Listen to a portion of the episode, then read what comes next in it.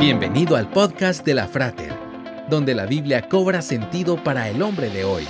Una producción de la Frater, una iglesia cristiana para la familia. Visítanos en frater.org. Comenzamos.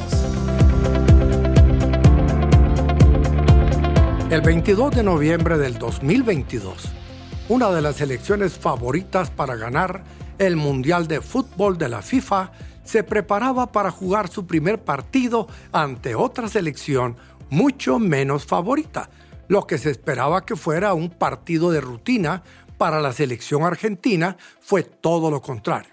Perdieron ante Arabia Saudita dos goles contra uno. Las dudas sobre la capacidad de Argentina de ganar el Mundial no se hicieron esperar.